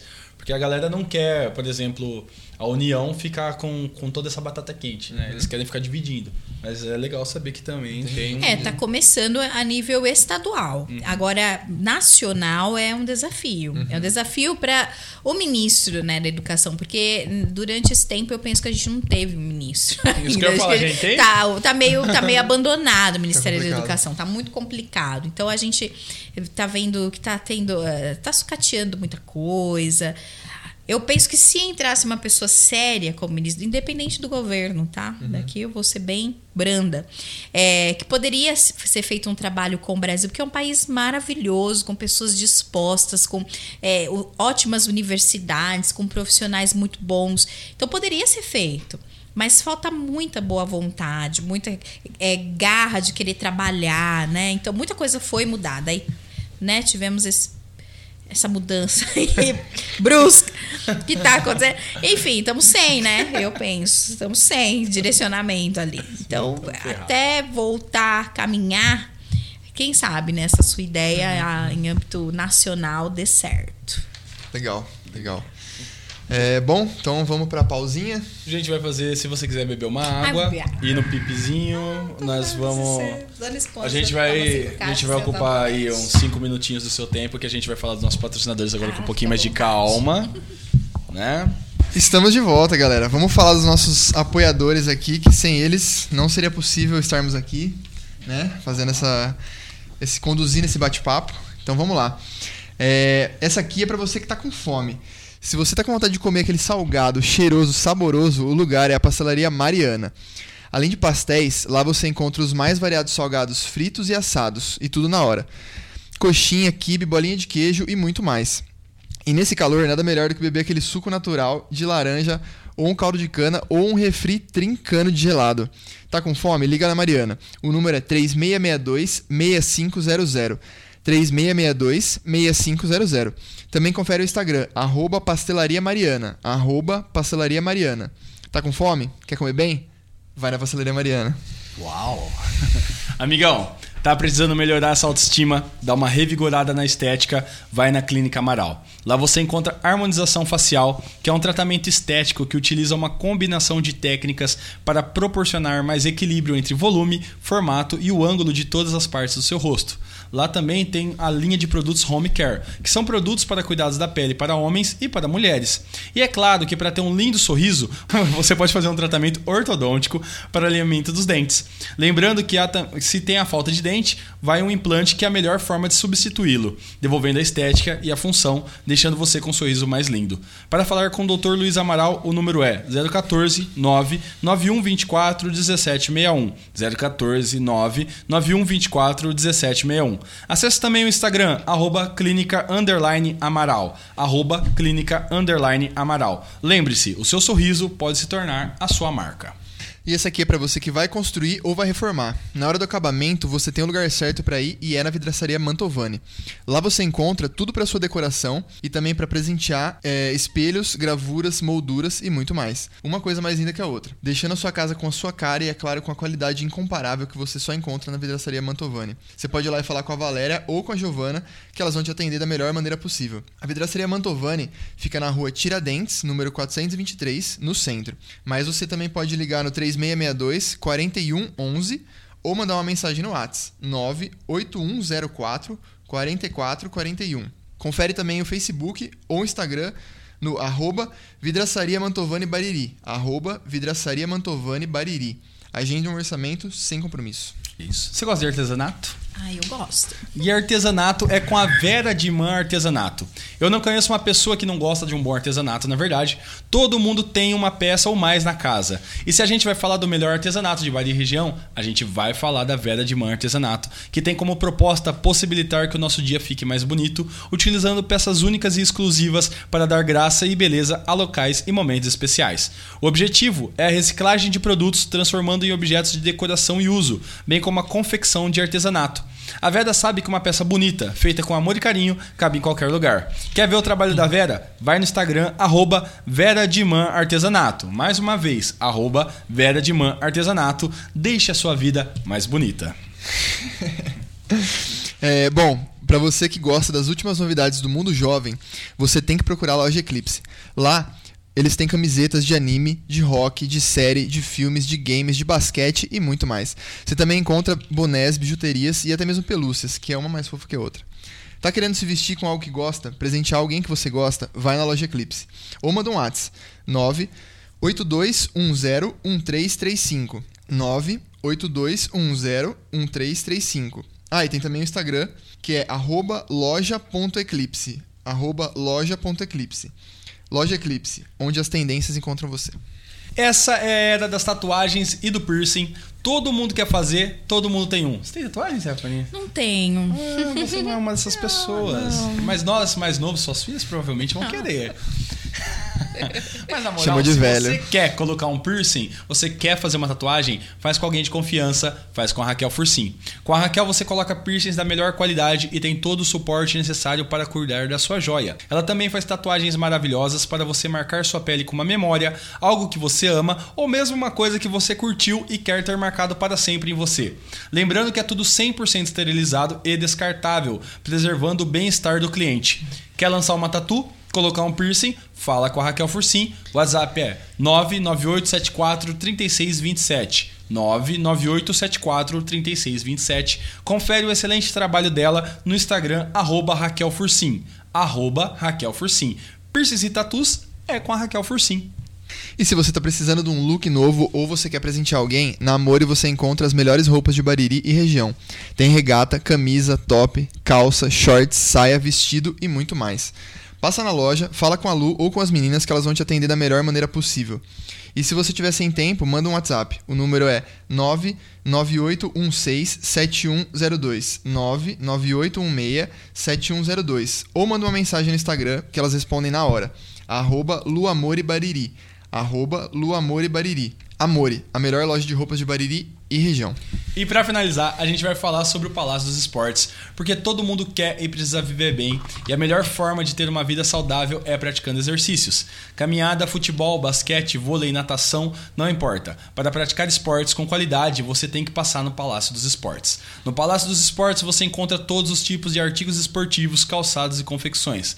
Passa lá e fala com Carlinhos ou com alguma das meninas atendentes, que sempre são muito atenciosas. Você também pode ligar no telefone 3662 2293 ou até falar no WhatsApp 981 07 2859. O Instagram do Palácio dos Esportes é arroba palácio.dos.esportes. Arroba palácio.dos.esportes. Palácio dos Esportes, tudo para o seu esporte. Maravilha! Nossa, parece que quando é gravado a gente trava mais, né? Ao vivo, ao vivo Parece que é mais mais suave, né, velho? Sim. E, mano, é, a gente ia para as perguntas que está tá no Insta. Seu celular voltou a Vamos ver se meu celular tá funcionando. Que assim, Ah. gente, a gente não tá fazendo ao vivo, mas a gente é preparado, sabe? E aí a gente já preparou algumas perguntinhas aqui que a galera mandou. Quem ficou sabendo que ia ter a live com você, mandou pergunta já. Então, só preciso ver se a internet vai funcionar aqui. Ah, Muitos tá, né? fãs em Bariri. Várias, Uh! várias. É, bom, a Daiane, que. A Daiane Estevanato, ela também é professora, ela trabalha em Araraquara agora. Mas é, eu conheço ela, a gente estudou junto quando era criança. E aí eu, eu- a gente comentei com ela sobre ah, que ia rolar a entrevista. E ela deixou uma pergunta aqui. Ela é, quer saber como que é o acompanhamento socioemocional dos alunos, visto que essa é uma nova demanda da BNCC. Então, nós não temos, né, diariamente um profissional, né, porque a BNCC ela traz na teoria que realmente a gente tem que fazer esse acompanhamento. Mas na prática, a gente precisaria ou de uma formação específica ou de um profissional. E nós não temos nenhum dos dois.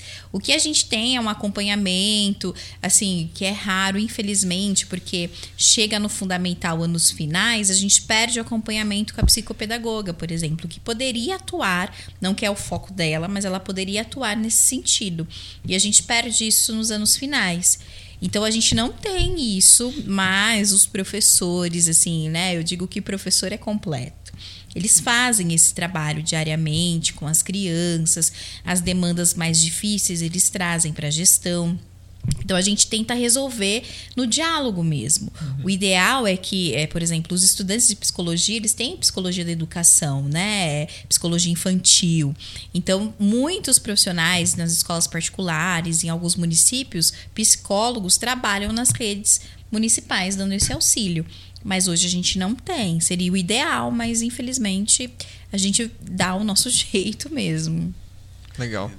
A Isabela Antonello, também conhecida como minha namorada. Ah, diva! é, ela soube que você viria aqui. E ela perguntou, é, mandou no nosso Insta que o que você pensa dos negros que não gostam da luta antirracista, que infelizmente existe, né? Até o presidente da Fundação Zumbi dos Palmares. Sérgio Camargo. É, gente, tem que rir, né? É, do é, Sérgio. o Morgan Freeman ficou muito famoso Ai, como um cara que, né? Enfim. E das mulheres que não aprovam as feministas, que também tem esse caso aí, né? Que, o que, que você pensa dessa galera que não aprova a luta que eles deviam estar lutando? Eu acho que tudo precisa de uma boa história, né, Murilo? Ótima pergunta da sua namorada. Eu penso que as pessoas precisam ler e precisam estudar, né? A partir do momento que eu me torno, né, um expert sem saber nada, aí o seu discurso está furado. Eu acho que todo discurso feminista, antirracista, né, das lutas, né, das minorias que não são minorias, são maiorias, eles são embasados em estudos. Então as pessoas que não estudam, elas são baseadas em, em achismos, elas trazem esse discurso, ah, eu sou contra isso, não existe aquilo, isso é mimimi, isso é mimimi né? Então, tem muitos, muitos que realmente não, não concordam. E é na diversidade que a gente cresce, porque querendo ou não, em algum momento essas pessoas elas vão se conscientizar.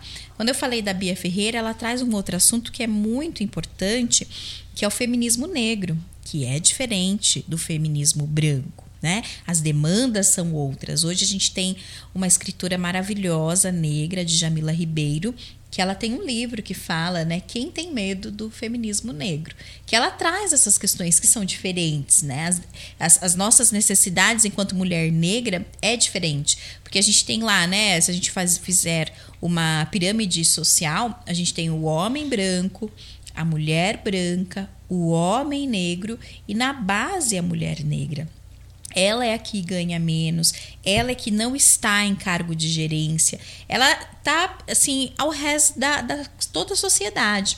Então não tem como eu comparar esse feminismo.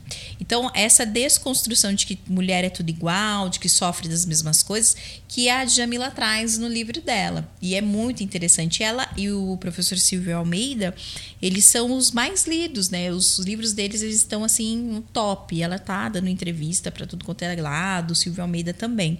Então, quando a gente tem contato com esses discursos, né? mais embasados, a gente muda de opinião e eu tenho esperança ainda que essa galera vai mudar em algum momento. O Sérgio Camargo, eu penso que ele, é, ele tem uma criação muito boa, o pai é o intelectual negro. E eu penso que ele faz isso muito para poder aparecer né, o discurso dele, porque assim, você em outros governos, vocês ouviam falar do, do presidente da Fundação Palmares? Lógico que não. Mas ele quer assim se destacar, ele quer dialogar com a ideologia do governo vigente. Então, ele fala essas atrocidades assim, e tenta fazer algumas coisas, mas vai passar, gente, ele vai sair. Não, está longe, né? Dele sair, então é por ibope mesmo que ele faz, que tem esse tipo de discurso e muita gente vai nessa onda. Entendi. Tem uma, uma frase da Bia Ferreira da música que você mandou que chamou muita atenção, é que ela fala sobre essa diferença de feminismo negro e branco. Ela fala o que você fala nem condiz com a sua conduta.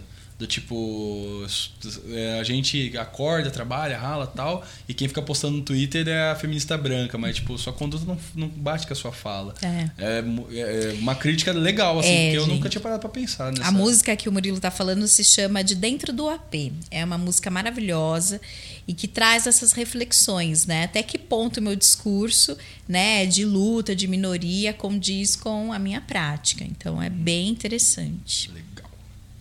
Muito bom. E agora a gente vai pra um quadro novo. Quadro novo. É, quadro novo! Olha, pegadinha, hein? Tão novo, vocês nunca viram isso. Não vai ser novo pra gente, vai ser novo pra gente. é isso aí. Mas antes da gente ir pra esses finalmente aí, queria muito agradecer você ter Ah, aceitado o gente, convite, ter vindo aqui bater esse papo. Foi muito gostoso, foi muito legal mesmo. Eu que agradeço a oportunidade, que para mim é sempre uma oportunidade. Vocês, meninos jovens, com uma proposta tão interessante, acho que tem tudo para dar muito certo. Tomara que eu seja pé quente aí, né? Tomara, Com tomara. certeza, se a galera pegar pra ouvir, vai ver que a conversa foi muito boa. Que a gente dá risada, mas também falou de muita coisa importante, Boa. muita coisa séria. É, E eu acho que a galera que tem tudo pra se sentir representado pela sua fala. Por isso que a gente trouxe aqui, quer trazer mais pessoas assim pra para ter representatividade que nem, né? Nós somos dois homens, né, brancos. Acho que isso facilita muitas coisas para nós. Ou Então, eu até conversei com isso pessoalmente com você, né? Acho que das dificuldades eu passei pela pobreza, né? Mas tem muita coisa pra gente falar, né? A gente quer tratar sobre homossexualidade, a gente quer tratar sobre muitos assuntos aí, a gente vai trazer uma galera pra falar sobre muitas coisas.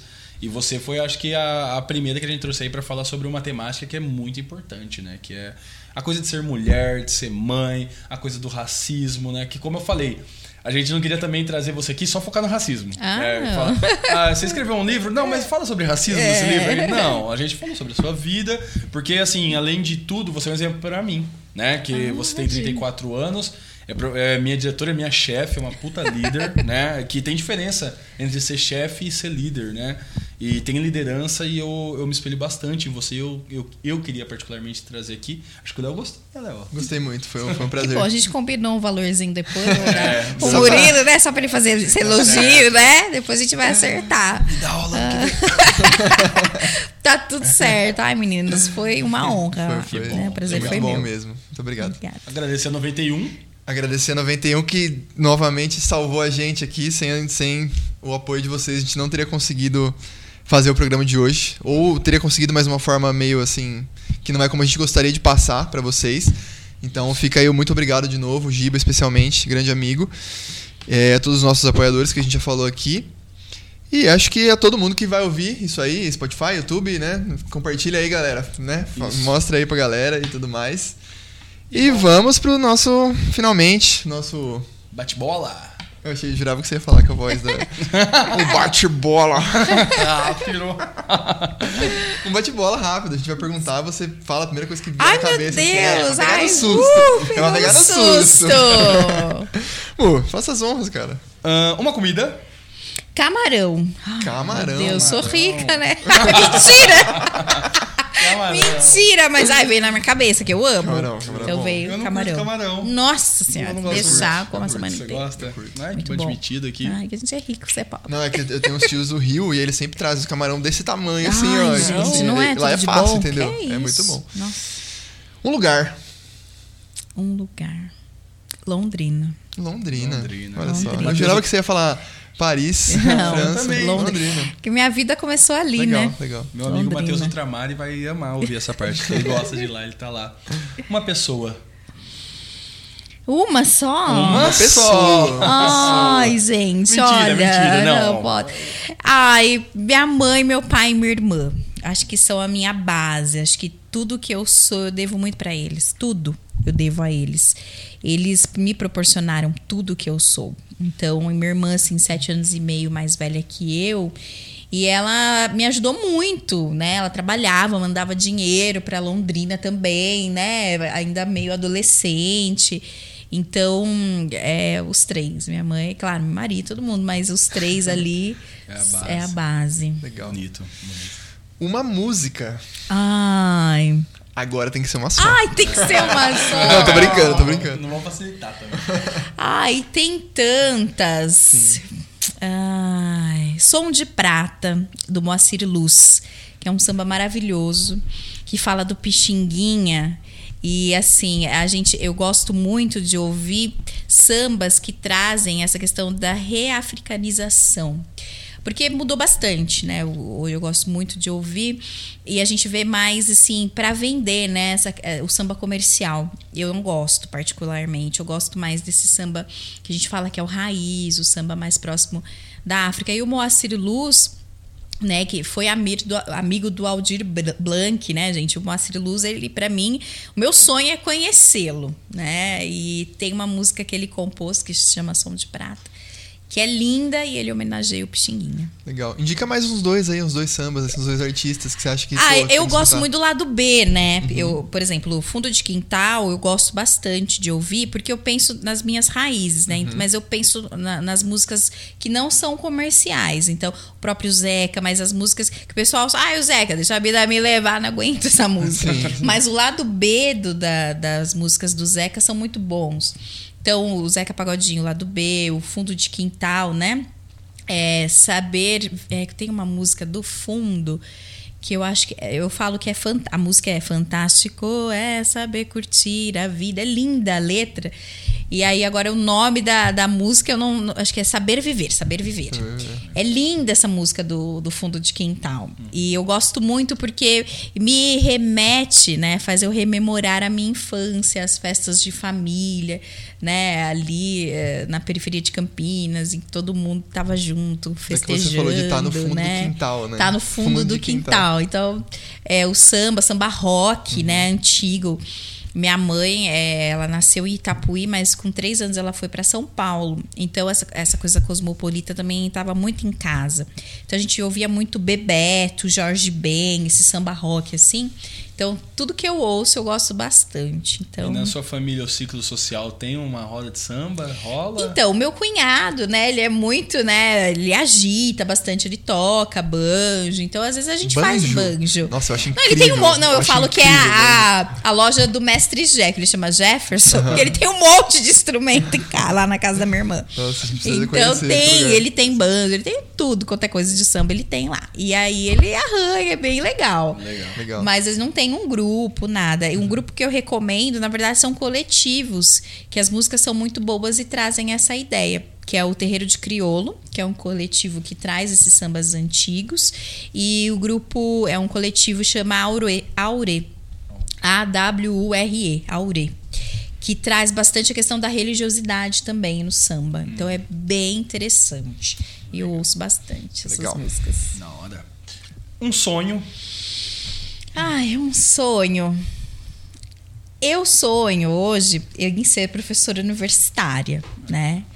Mas, olha, gente, o microfone até caiu. Será que vai realizar esse sonho, é um né? Bom sinal. É, hoje eu sou, eu dou aula na, na fundação, né? Na, nas faculdades integradas de Jaú, gosto bastante.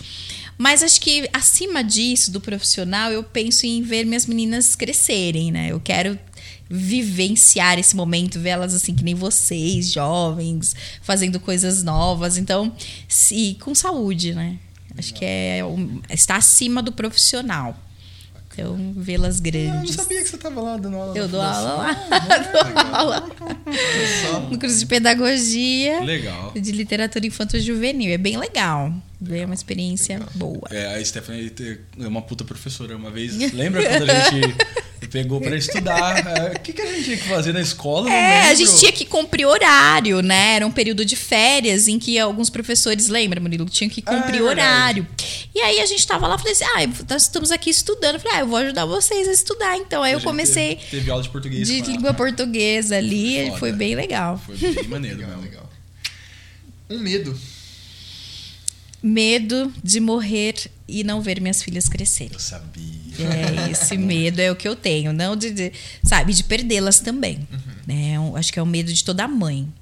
Quando vocês tiverem filhos, vocês vão perceber que acho que é uma dor que eu não consigo nem descrever, né? Acho que vocês viram as duas primas que foram mortas com um tiro no Rio de Janeiro. Eu, eu não consigo conceber. Eu estava até conversando com uma prima minha ontem que quando eu assisti aquela especial, né, da consciência negra, Falas Negras, em que a atriz interpretou a mãe do menino Miguel, que caiu, né, da, da, lá do prédio, enfim, eu não consegui assistir, né? Eu chorei junto com a mãe, assim, eu eu, e, e, aí, conversando com essa minha prima, ela falou, sem eu comentar, ela falou assim: eu, eu soluçava de chorar. Porque para uma mãe perder um filho é muito difícil. E perder em circunstâncias como essas, né? De, de, de tiro, de, de, tragédia, é muito triste. Porque se a criança está doente, talvez você tenha um preparo ali, eu não sei nem falar disso. Mas em tragédia, acho que o meu maior medo é esse. Mas o legal desse caso é que a mãe, ela conseguiu transformar um pouco da dor em força. Sim. E ela foi estudar direito agora. Eu achei lindo. E ela vai defender causas de, de mães que perdem filhos em situações como a dela. Nossa, achei. É lindo. Porra, e assistam. Eu não sei se está disponível, né? Mas é, o especial foi muito legal, né? Foi pela Globo. É, Falas Negras, é, produzido pelo Lázaro Ramos. Foi muito interessante que eles trouxeram várias personalidades negras e pessoas que tiveram né, ali algum momento visibilidade. No caso, a mãe né, desse menino uhum.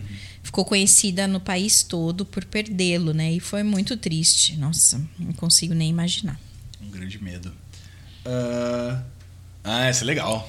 O que a Stephanie de hoje falaria para a Stephanie? Um conselho da Stephanie com 18 anos. Aquela Stephanie que acabou de sair do ensino médio. Que, que Bicha! Eu ia falar para ela aqui, assim. Vamos conversar. Bicha! Faça tudo que você pretende fazer mesmo. Você vai chegar lá, nega. Olha, Acho legal. que seria mais você ou menos mudar, isso. Você não ia mudar nada. Não, não mudaria Olha. nada, nada, nada. Ah, eu vou mudar. Ei, teria filho, não teria, sabe? Tem umas, uns lances assim, teria, faria tudo. Que às vezes com meu marido a gente olha para trás, assim, em situações que a gente se viu, assim, quando eu tava grávida de cinco, é, tava com a Maria Lídia com cinco meses, eu descobri que eu tava grávida de novo. Então, Pra gente foi um momento muito difícil de passar tudo de novo por um outro processo, né? De, de gravidez. Sem ter acabado, sem, sem ter tipo... acabado e sem pensar, será que a gente vai dar conta de sustentar de tudo? Mas, gente, mas foi tão leve. Mas Nossa, eu acho que é legal criar, criar perto, assim, porque você falou a sua irmã e você é sete anos, Muito eu e minha irmã também é sete anos. E eu acho que é legal quando o irmão cresce junto, né? E aí você teve duas meninas que. Elas são super amigas. Nessa Isso. pandemia, nossa, nossa, elas não desgrudam, brincam. Nossa, tem hora que elas estão brincando ali, uma chama a outra de mãe. Eu falo, oi, não, não é você, não. É...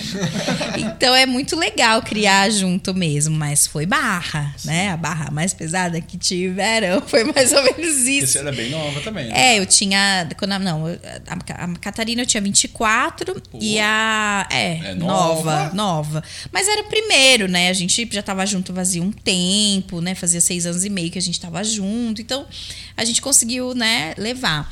Aí a Maria eu tinha 30 e a Helena 31. Veio já ah, toda junta, parideira. Tá grávida? É Stephanie? Não, gente, não sou eu. É outra pessoa do mundo, menos eu. É... Ah, sou eu agora, né? Sim. Onde você se vê daqui 20 anos? O meu marido fala isso, que onde você se vê daqui 10 anos, ele solta umas coisas assim. O meu sonho, né? Eu acho que eu me vejo é, na universidade, dando aula, que é o que eu gostaria de fazer, né? Com as minhas meninas grandes. Eu, eu ainda me vejo aqui no interior, não me vejo em Campinas. E é isso, acho que eu me vejo assim, dando aula, sei lá, na região. Uma reitoria, não? Ai, Murilo, pelo amor de Deus. Acho que o meu negócio é a sala de aula mesmo. Eu gosto muito da sala de aula. Entendi. Uh, Vai ser difícil, hein? Se você conseguir, se descreva em três palavras. Ah, em três palavras. Eu posso recitar um, um poema? Na verdade é assim. Esse poema tem três palavras? Não tem, não. Vou dar na sua cara. Na sua cara. Olha aqui, ó, encerrando, encerrando o podcast batendo no ela entrevistador. Pegou, ela pegou intimidade. Peguei. Ela fala que, que ela eu vou dar na cara, cara, porque eu já tô íntima. Fico né? feliz, fico feliz com o essa Manu... mensagem. Manuel Bandeira, ele tem um poema que se chama Irene no Céu. E aí o, o, poema fala Irene preta, Irene boa, Irene sempre de bom humor. Imagina Irene entrando no céu. Licença, meu branco. Entra, Irene, você não precisa pedir licença. E a Stephanie no céu, né? Stephanie preta, Stephanie boa, Stephanie sempre de bom humor. Imagina Stephanie entrando no céu e aí, São Pedro, mano, abre o bagulho aí, mano. É nós. Entre, Stephanie, você não precisa pedir licença. então eu sempre falava isso para os meus alunos quando eu dava aula, é, dessa visão, né, da, da mulher preta, né, submissa. E aí a gente não pode ser assim, a gente tem que ter outro discurso. E sempre eu fazia esse poema comigo mesma. Então acho que até preta, boa e sempre de bom humor. Sou eu. Incrível. Eu nunca imaginar que um convidado nosso ia ser escrever com um poema, poema, cara. Incrível, incrível. A gente precisa manter esse quadro, cara. É. Ai, foi legal, hein? É. Gostei do quadro. Pra finalizar. É, se você conseguir pensar assim, com certeza vai pensar, né? Depois dessa aí, meu, a gente, a gente queria que você dissesse uma frase de efeito, algo que você acha que é deve ser lembrado. Eu vou falar o que eu disse no começo, né? Acho que a gente é um coletivo. Nós temos que pensar sempre na coletividade. E é um mantra que eu aprendi é, na Fazenda Roseira, lá em Campinas, que é um local de resistência negra lá, que eu aprendi a amar. Só que logo depois eu já vim embora e tal, não curti muito o lugar, mas é um lugar que ainda resiste em relação à cultura negra e lá eles sempre falam isso, né? É, segura sua mão na minha para que juntas possamos fazer aquilo que eu não consigo fazer sozinho. Então a gente não está sozinho, né? Se eu estou aqui é porque eu conheci o Murilo que dá aula no Josiane, é porque meu marido me ajuda, me apoia e vem aqui comigo e que conhece você. Então nós não estamos sozinhos, né? Nós somos uma grande coletividade. E é assim que a gente tem que ser, sempre juntos. Ninguém desgruda da mão de ninguém mesmo.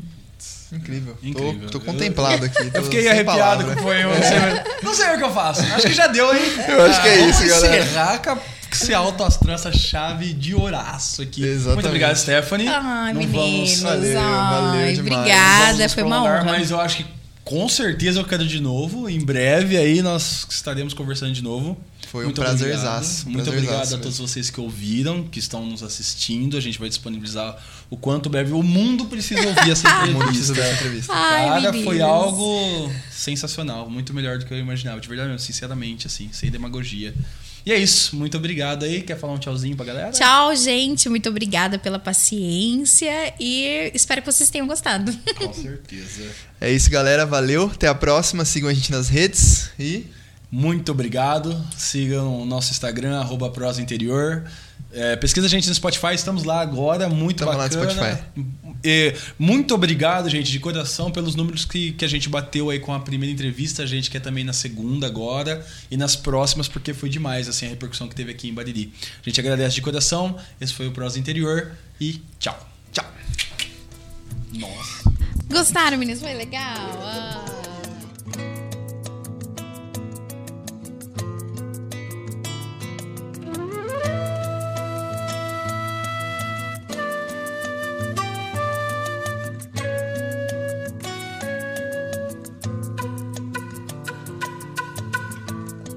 Nasceu no Rio de Janeiro, um dia do santo guerreiro, naquele tempo que passou.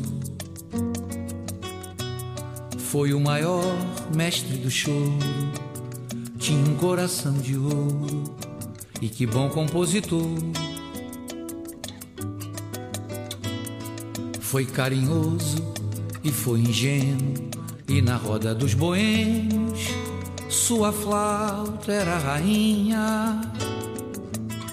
E em samba, choro e serenata, como era doce o som de prata, doutor, que a flauta tinha.